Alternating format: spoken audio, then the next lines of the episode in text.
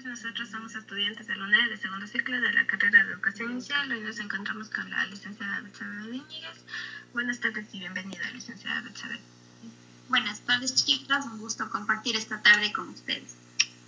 Ya. Muy bien, hoy día nosotros trataremos sobre el tema de la desnutrición infantil en niños de 2 a 3 años. Buenas tardes. Eh, sabemos que la desnutrición infantil en el Ecuador ha sido un problema actual. Usted como docente, ¿qué opina sobre este tema? Es un problema frecuente en, los niños porque está en una etapa bastante difícil eh, porque no les gustan los alimentos que se les está brindando en ese momento, que por lo general son frutas, verduras para su alimentación y están en la época de las golosinas. Entonces, sí, resulta bastante complejo eh, adecuar su, su, una buena alimentación conjugada con las golosinas. Ya ves, los padres para evitar conflictos con sus hijos prefieren eh, evadir esta situación y darles una mala alimentación y es ahí donde surgen estos problemas de desnutrición. Y eso muchas veces surge bastante en algunos casos con los padres de familia y nosotros como docentes, bueno, usted, ¿cómo, cuál, cómo cree que sería nuestro papel frente a una situación de despreocupación de los padres sobre la alimentación de sus hijos? Mm, definitivamente eh, hay que darles charlas a los papás.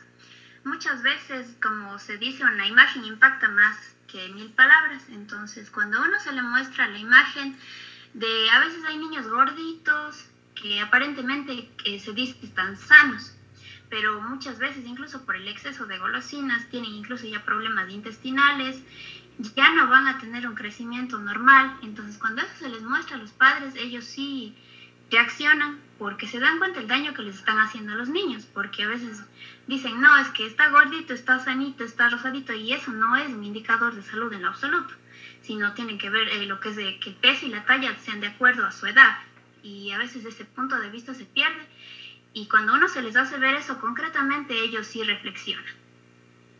Mm, ya. Según lo que usted nos ha dialogado en este momento, ¿cómo los docentes conjuntamente con la institución ayudan a las familias que tienen casos vulnerables como desempleos, pobreza, para que los padres sigan dando una adecuada alimentación a sus hijos. Ya, en el caso de instituciones fiscales, sí se da a conocer a lo que es el DS e instituciones que puedan colaborar a los niños y a las familias vulnerables para que puedan continuar con una, una adecuada alimentación. En el caso de las instituciones particulares, se tiende también a preocuparse de esta manera, incluyendo a toda la comunidad educativa, para comentarles más o menos el tema al resto de padres de familia y realizar a veces una colecta, algún tipo de colaboración, una atención a los niños. Muchas veces los mismos padres solicitan este tipo de ayuda a la directora o a la psicóloga del centro para que las profesoras, por medio también de como que de motivación, de solidaridad, eh, pedir pues para que estos niños también no, no se vean perjudicados en cuanto a, a, su, a su salud y así se lo, se lo realiza. Ya, eh, es cierto que los padres deben eh, intervenir en, en la, la, alimentación de sus hijos. Ya, eh, cuando los niños llevaban alimentos con altas calorías a, la escuela, ustedes como docentes, ¿qué realizaban al respecto? Bueno, nosotros desde como institución particular es una es como base desde que inicia el año y está dentro del reglamento interno de la institución eh, prohibir el, la ingesta de comidas chatarras, gaseosas, ni chicles, ni, ni nada de golosinas, porque uno les altera al momento de realizar las actividades. Un niño que está ingiriendo golosinas es un niño que está todo el tiempo activo, está todo el tiempo moviéndose, inquieto. Realmente malo para el, para el salón de clase, porque todos empiezan a, a juntarse ahí y, y es todo un, caos. Entonces eso se plantea desde el primer día. Entonces, hay padres que igual hacen caso omiso a lo que se les pide y llega el niño con estas cosas. Nosotros le dejamos que el niño ingiera, porque como es niño nosotros no le vamos a arranchar ni a quitar. Ya, pasa un día. Se le manda la notificación. Si otra vez es recurrente, se habla con el niño y se le dice, se le explica, esto no es sano, esto te va a hacer daño, no te va a dejar crecer, tú tienes que alimentarte bien y por lo general la misma institución les provee de un refrigerio, un lunch saludable y que está bien proporcionado para, para que las calorías y todo lo que ellos ingieren sea de acuerdo a su edad y a lo que necesitan. Entonces así se va frenando esto cuando los padres no quieren hacer caso a, a estas indicaciones. Después de todo lo que usted nos ha comentado, y entonces, ¿cómo la institución actúa en los lunch para los niños para que tengan una adecuada nutrición? ¿Ellos cómo les hacen para gestionar esa parte de la alimentación dentro de la institución? Eh, mire, desde los, hay desde los dos ámbitos, desde el fiscal el gobierno prácticamente les da unas directrices en algunas instituciones que tienen el servicio de lunch para que estos niños se vayan eh, alimentando correctamente. Entonces les mandan unas directrices de lo que deben comer los niños. Pero en cambio en las particulares es mucho más avanzado. Se contrata nutricionistas que, que les den el menú. Entonces las nutricionistas por lo general envían como un cuaderno con, las, con los menús. Entonces, las eh, cocineras de los centros educativos se rigen bajo este, bajo este, este como cuadernito de recetas. Y esto también se le envía a los padres de familia para que ellos constaten que los niños están comiendo saludablemente. Y también se les envía fotografías del momento de proceso para que no crean que a lo mejor no se les está dando lo que, lo que se está proponiendo. Porque muchas instituciones también se ofrece una cosa, unos menús que aparentemente ofrecen mucho, pero a la hora de la hora a los niños no se les da eso. Se les da cosas que ni siquiera cumplen con el presupuesto que se les pide a los padres de familia. Ya, también hay algunos casos que los papitos eh, no toman el interés sobre la nutrición.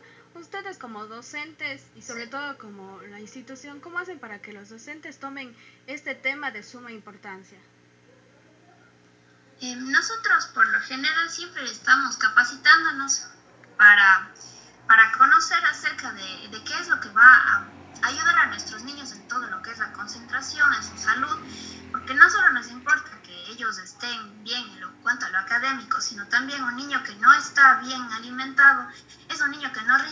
es un niño que pasa solo con sueño o pasa moviéndose por todos lados porque si ingiere golosinas es algo desesperante en el aula porque empieza a fastidiar al resto y cuando uno llega a indagar más o menos uno intuye pero cuando uno pregunta a los padres, pero ¿cuál es el tipo de alimentación que tiene el niño? Entonces, de uno, el mismo padre de familia dice, no, es que me molesta, me fastidia, entonces yo le doy golosinas, le premio con chocolates, antes de venir a la escuela, es más, le vengo dando una, una cola o le doy una leche Tony no me moleste y no haga problema para venir a la escuela. Entonces uno le hace recapacitar al padre y le dice, pero ¿cómo es que usted va a permitir esto?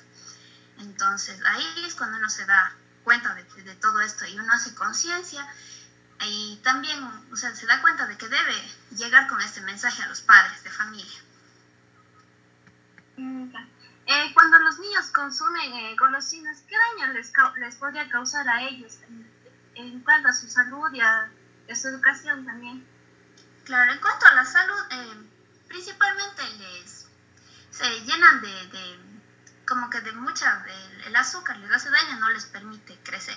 Otra cosa que es pésima para la concentración, pues el niño que está con demasiada azúcar en su sangre no, no va a concentrarse. Pasa todo el tiempo en otro lado con ganas de moverse, como es lógico, porque el azúcar produce eso.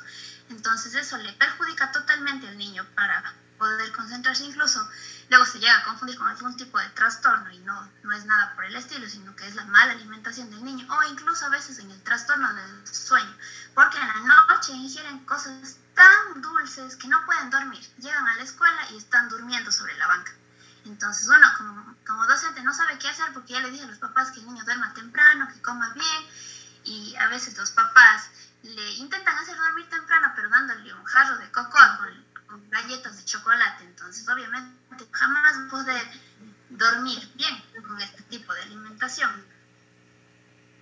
Ya, eh, otra, una duda que me quedó es, si los, los niños que no comen dentro de una institución, la institución no les brinda, digamos, un menú, ¿cuál sería la desventaja de todo eso si la institución no llega a brindarles un menú a, a los niños?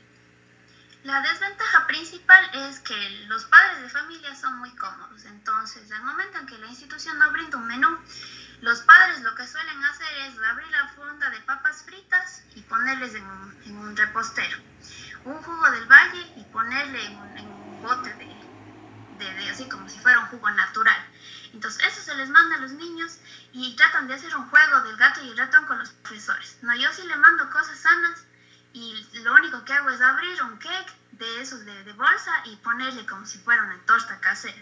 Entonces se les dice que no y ellos dicen que no, que es la torta y uno conoce. Nunca van a poder engañarlos. Uno destapa ese jugo y huele a, a, que no es natural, porque un jugo de tomate no va a ser jamás como un jugo del valle, pero los padres hacen eso y están perjudicando a los niños. Mm, ya.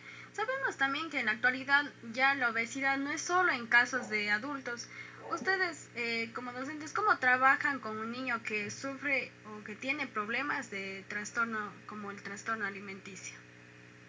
Eh, claro, eh, primera, en primer lugar se habla con los, con los papitos.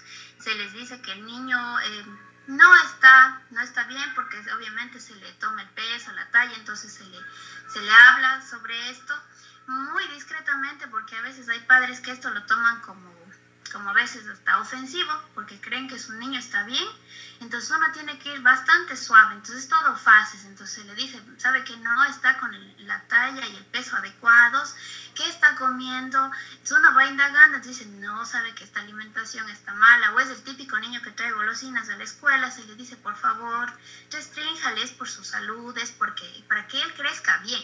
Incluso después los mismos niños que tienen problemas de obesidad también tienen problemas en su, en su dentadura porque presentan caries y son en, o sea, temprana edad es terrible porque ni siquiera tienen una higiene adecuada y más que nada, tanta azúcar les daña la dentadura y obviamente ya cuando tengan sus dientes fijos, obviamente va a ser un problema mucho más grande.